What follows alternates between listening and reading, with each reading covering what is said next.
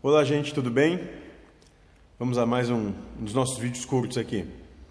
Vamos pegar uma, uma frase que eu, que eu li de um trabalho e achei bem interessante a gente comentar. E ela vai dizer o seguinte: Toda ação humana é um instrumento de Deus. Agora, se o encarnado participa da ação de Deus, levando benefício próprio, ou seja, tirando prazer do que, do que está acontecendo, o problema é dele. Ele terá que arcar com a justa reação à sua ação, karma. Não a ação de ser corrupto, mas por ter tido prazer ao representar o papel de corrupto durante a vida carnal. E nisso está bem, bem simbolizado o nosso entendimento das questões de vida e karma. Né? Ou seja, Vida é todo o, o teatro, é tudo que Deus nos apresenta, é tudo que acontece, né?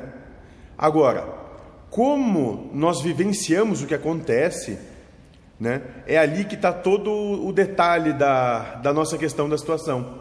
Porque a partir do momento que nós vivenciamos as coisas que acontecem com um entendimento de prazer ou sofrimento, ou seja, por determinada ação por determinado acontecimento da vida, eu tenho prazer, e por, de, e por outro determinado acontecimento da vida eu tenho sofrimento, eu tenho condição de existência na vida.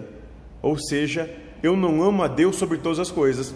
Eu não amo a Deus acima do meu prazer ou acima do meu sofrimento. E a partir daí eu crio julgamentos, eu crio condicionamentos e uma série de coisas. E nesse prazer ou sofrimento é que se forma a questão de karma ou seja, a justa reação a uma ação anterior.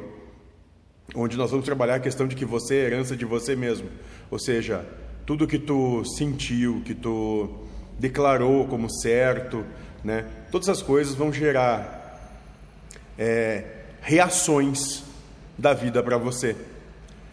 É, o nosso entendimento é que nós temos que passar pelas coisas da vida num estado equânime, né? Sem morrer pelo prazer ou morrer pelo sofrimento, né? Não levando a sério as coisas do mundo para não se tornar escravo do mundo. Valeu, gente. Muito obrigado. Que a paz esteja convosco.